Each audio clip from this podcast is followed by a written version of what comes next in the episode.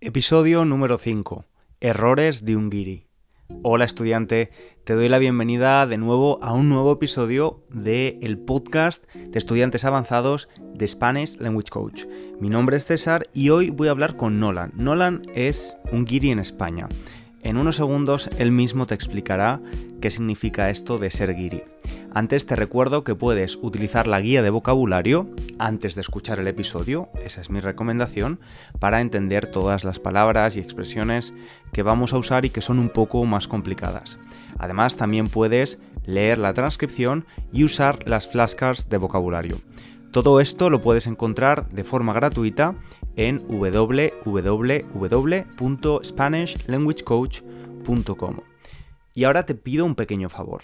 Si estás escuchando el podcast desde el principio, ya has escuchado los cinco episodios que hay y te está siendo útil, por favor ayúdame a difundirlo a otros estudiantes de español de nivel avanzado. Si conoces a alguien, compártelo. Y también puedes, eh, para ayudarme, dejar una reseña, una valoración, un comentario en tu plataforma de podcast o dejar unas estrellas en Spotify, por ejemplo. Ahora sí, te dejo con la entrevista con Nolan de Errores de un Guiri. Disfruta. Nuestro invitado de hoy es Nolan Yuma, canadiense y actualmente residente en Castellón, España.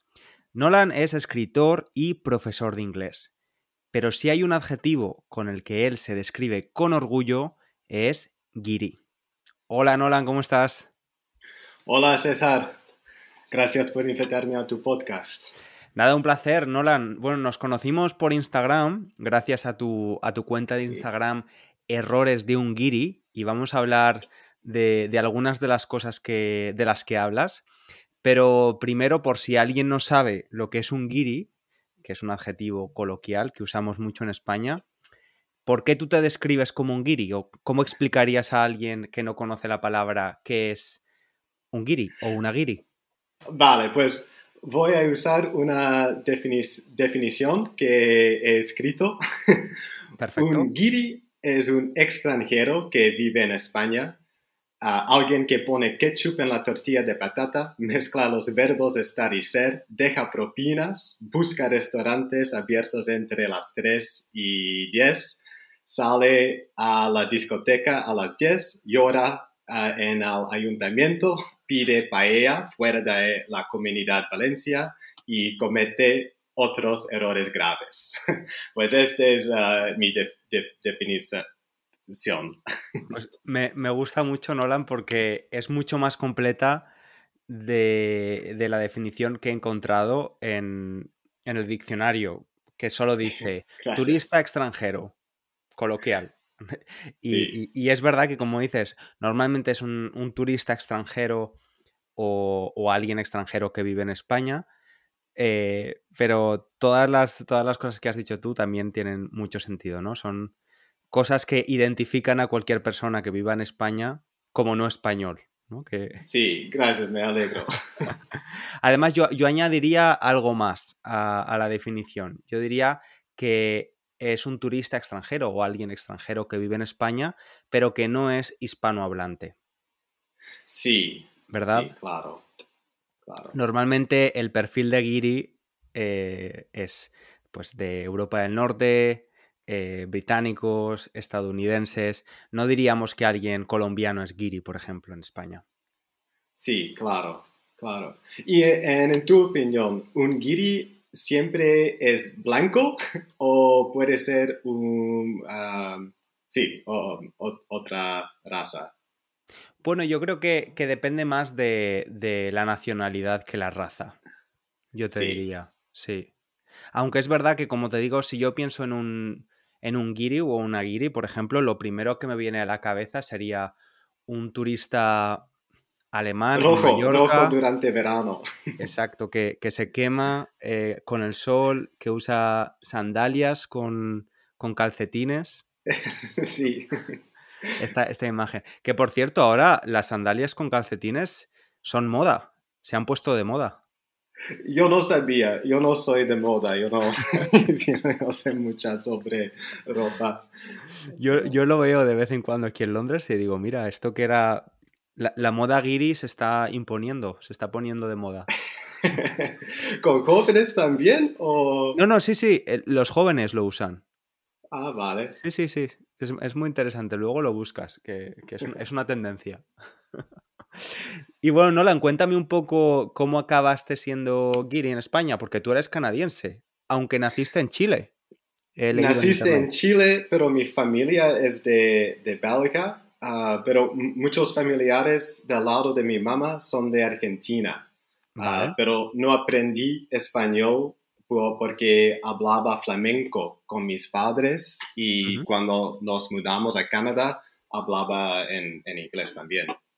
Vale. O sea, naciste en Chile, luego parte, la primera parte de tu infancia la viviste en Bélgica y luego os mudasteis a Canadá. A Canadá. Exacto. Crecí en Canadá. Vale. En, eh, la parte angloparlante. Sí, sí, eh, y por eso no, hablo francés muy bien. Vale, ¿y cómo, Perdona, dime, dime. Bueno, solo quiero decir idiomas en las escuelas de Canadá, o pues de escuelas uh, pues en, mi experiencia no son muy, ah, no son muy buenas para, para aprender idiomas, porque necesitamos ah, tomar clases en francés, pero después ah, casi nadie habla francés. creo que como aquí, de vez en cuando con inglés, porque hay hay mucha gente que necesita aprender inglés en la escuela, pero después no, no, habla eh, inglés. Sí, es cierto. Y yo, la verdad es que antes era mucho más crítico con esto y decía, es que los profesores, por ejemplo, la, la gente de mi generación, ¿no? Que la mayoría de nosotros, a pesar de haber estudiado inglés durante muchos años, te hablo quizás de 12, 13 o 14 años en toda la escuela, porque es una asignatura obligatoria. A pesar de ello, la mayoría de nosotros acabábamos el instituto sin hablar inglés realmente. Y, mm, y, al final, eh, ya te digo, yo era muy crítico con los profesores, pero al final sí que había parte, parte de, mis, de mis compañeros sí que salían con un buen nivel de inglés. Creo que simplemente, pues muchos de nosotros no estábamos tan interesados en, en aprender o quizás los eh, profesores no, disponían de todos los recursos de formación y otro tipo de recursos que sí que tienen ahora. Ahora creo que la situación es bastante mejor. Yo lo veo con mi hermana, que tienen, por ejemplo, asistentes de conversación en todas las clases, que, que, practican mucho más la expresión oral, que es clave, ¿no? Cuando estás aprendiendo un idioma, no puedes estar únicamente estudiando gramática y listas de vocabulario, tienes que ponerlo en práctica. Y eso sí que creo que ha mejorado. Sí. Mm. ¿Y, piensas que, depende en qué parte de España? Porque eres de Valencia, quizás hay mejores escuelas en Valencia que en un pueblo pequeño o no. Yo creo, no necesariamente. Eh, si hablamos de la educación eh, bajo el sistema español, el, programa es el mismo para toda España. Vale, bien. Sí que puede haber algunas diferencias por comunidades, eh, porque ahí, por ejemplo, en Valencia se estudian tres idiomas, el valenciano, el castellano y el inglés. Entonces, en, en, algunos colegios puedes estudiar algunas asignaturas en inglés, además de inglés como lengua extranjera, o otras asignaturas estudian en valenciano. Entonces sí que puede variar un poco eso, pero yo creo que depende un poco de eso, de, los recursos que pueda tener la escuela, eh, del tipo de escuela, ¿no? Hay escuelas públicas, eh, concertadas y privadas. Las concertadas es, un híbrido entre, el, entre la privada y la pública. ¿Esto lo, tenéis también en Canadá? El concepto de escuela. En Canadá, en Canadá no, pero me parece es como charter schools en Estados Unidos, pero no lo sé. No sé. O sea, una escuela concertada, que es este tipo híbrido, es una escuela eh, con gestión privada, pero financiada con recursos públicos. Sí, yo sé. No estoy seguro, pero no no pienso que es muy común en, en Canadá. En Canadá hay escuelas públicas o privadas, pero la mayoría de gente ah, va a, a, escuelas públicas. Ok. okay. O sea, la, educación pública tiene mucho más peso. Públicas, públicas. Y bueno, te, te, he preguntado, Nolan, ¿cómo acabaste en Castellón, en España? Ah, pues eso es, un poco complicado, uh, pero voy, voy, a intentar de explicarlo. uh, siempre tuve una conexión con el idioma español por, por mi familia y, quería explorar mi identidad de España porque mis padres vivieron en Tenerife hace unos 40 años y mi abuelo eh, dividió su tiempo entre España y Bélgica. Y pues mi ciudad ideal necesita tener buenas playas, montañas, mucha cultura, gente con la mente abierta. Y por eso me pareció que Valencia era perfecta para mí.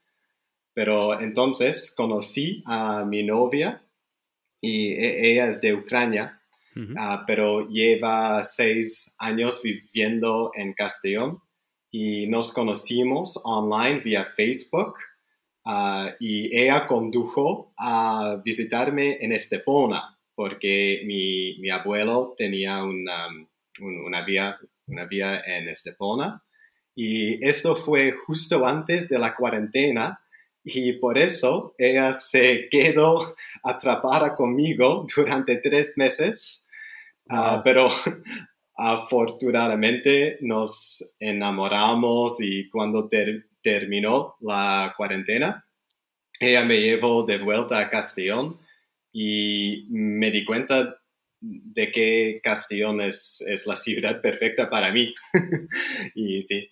Vale, vale, vale. qué, qué, historia tan chula, qué, qué impactante, ¿no? O sea, os conocisteis por Facebook. Ella eh, fue de Castellón, que está en el este de España, está muy cerca de Valencia, hasta Estepona, que está en Málaga, en el sur.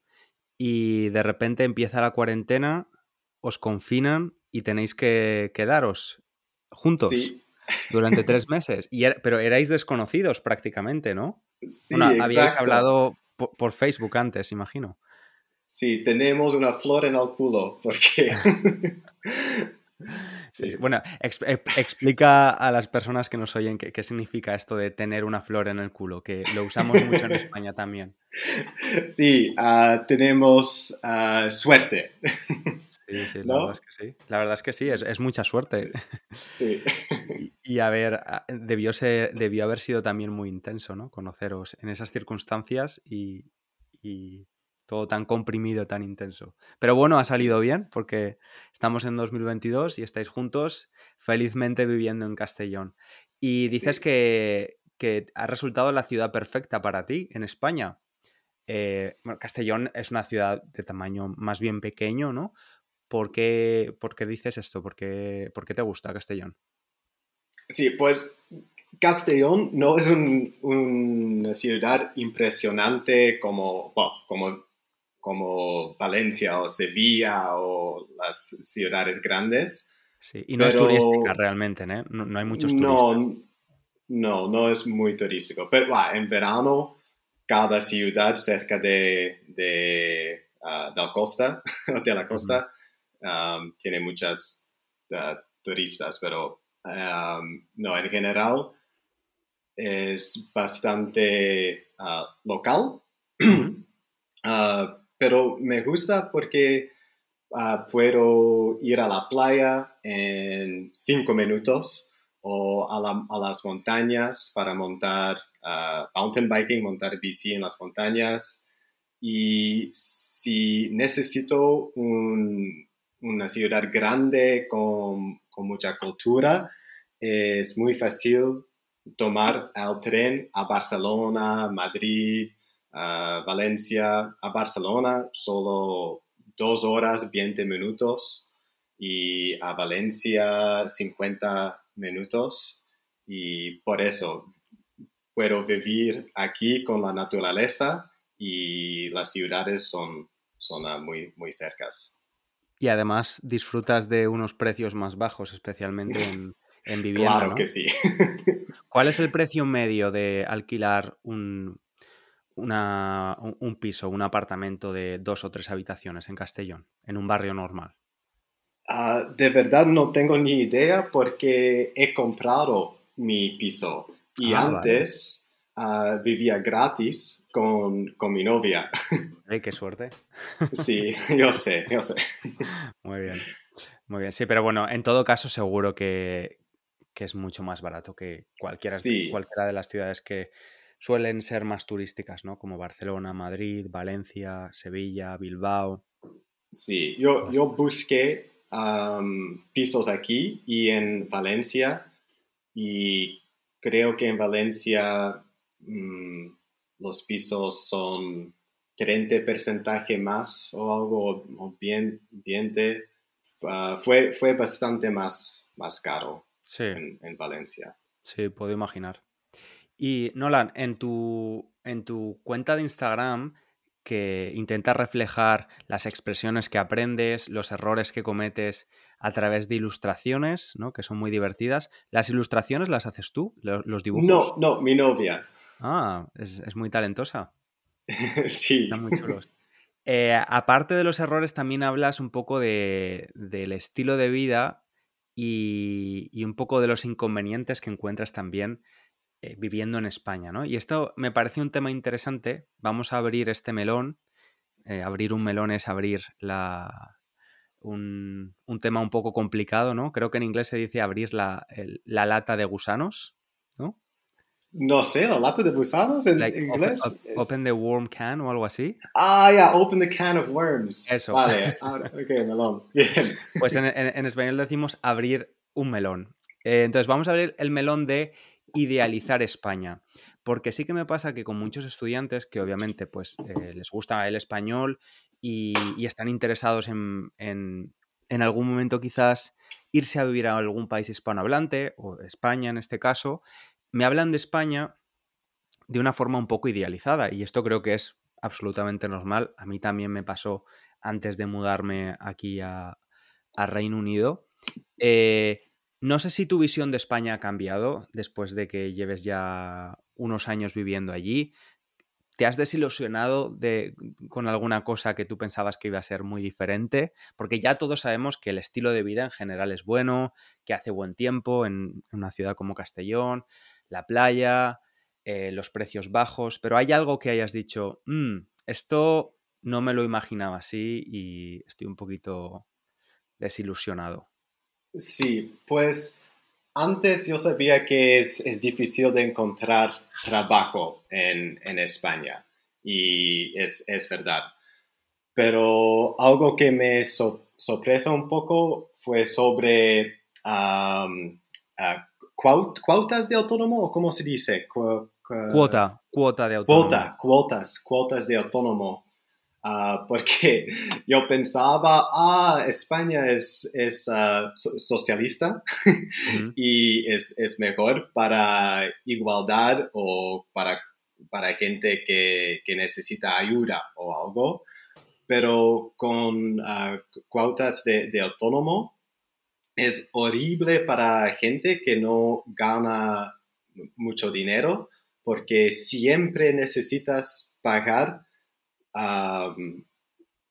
si, si ganas dinero o si no ganas dinero. Pero en Canadá, si quieres ser autónomo o en, inglés individual contractor, solo necesitas pagar un por- porcentaje. Y en mi opinión es mucho más justo porque creo que es la sistema en, en España es difícil para gente que quieres ah, que quiere em- empezar un negocio. Y sí. Para emprendedores y emprendedoras. sí claro. Y, Sí, es, cierto. Sí, y me da cuenta que mucha gente aquí quiere ser um, funcionarios o algo porque funcionarios ganan más que que gente que trabaja en una empresa y necesita trabajar menos horas y cosas así.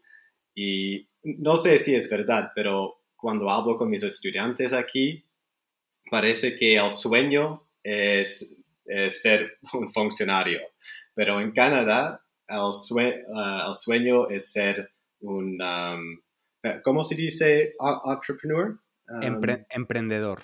Emprendedor, disculpe, sí, emprendedor.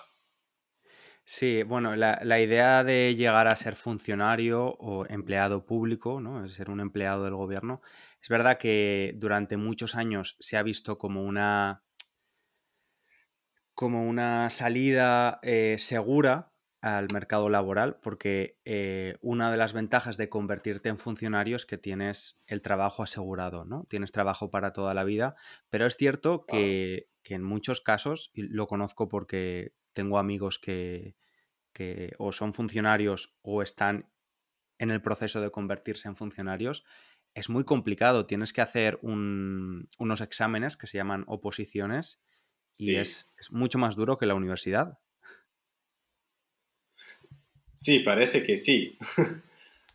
que, que, en todo caso también es un poco criticable y de hecho muchas personas cuestionan si es la mejor forma de, perdón, de encontrar a esos empleados públicos, ¿no?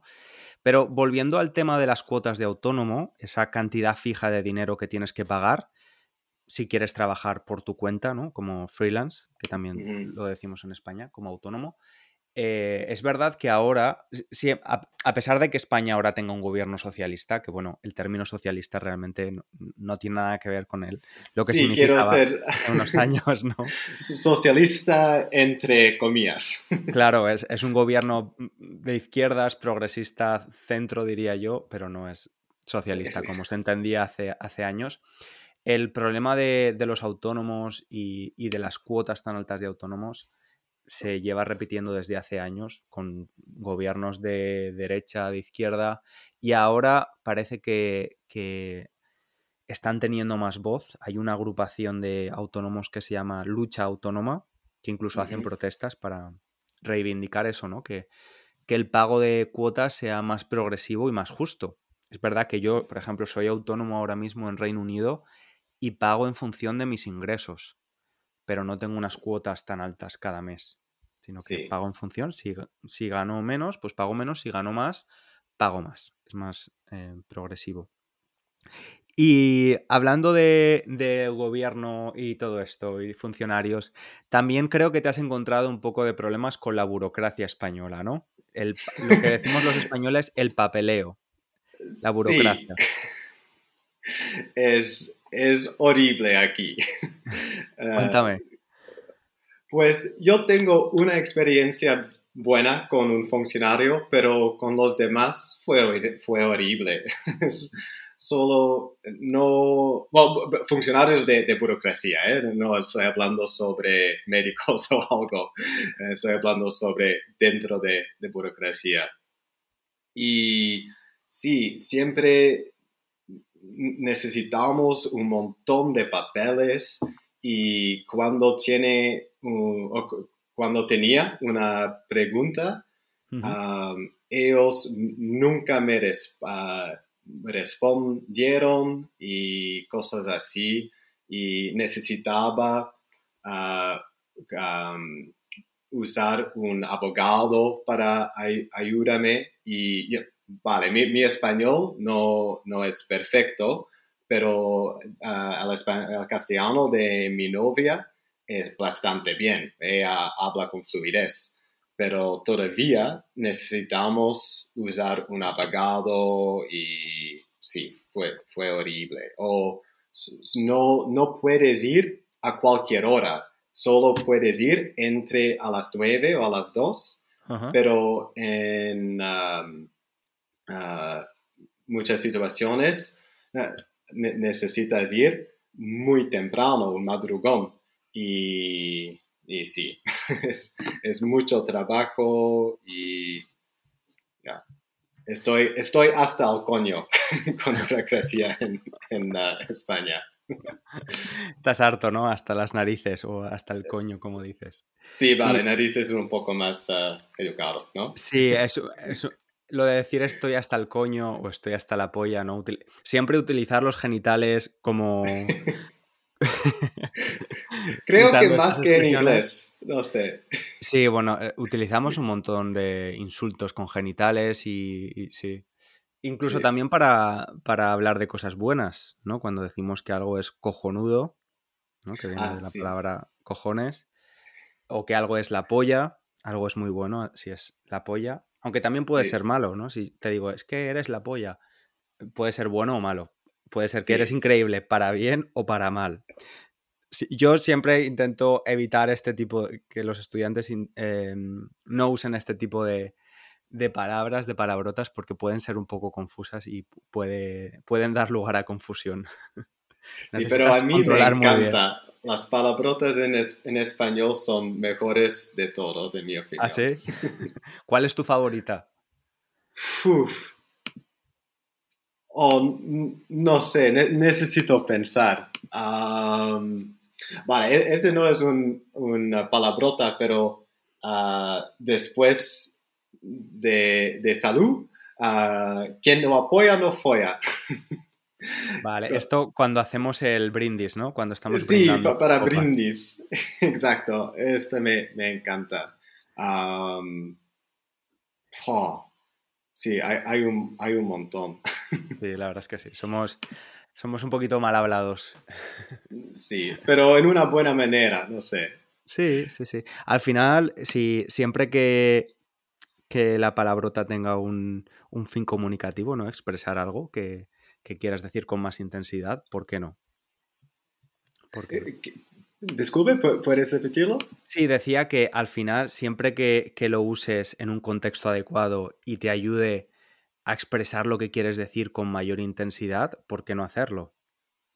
¿No? A mí no me parece mal el uso de, palabrotas en el contexto adecuado, claro. No vas a ponerte a decirlo con los funcionarios cuando estés con la burocracia.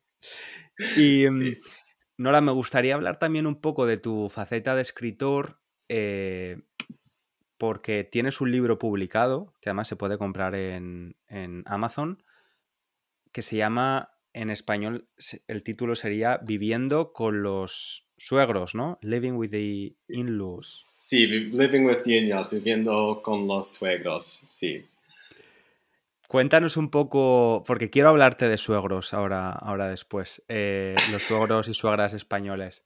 Pero cuéntanos un poco el, argumento del libro y cuál es la idea detrás de, este libro. ¿Es tu primer ah. libro, por cierto?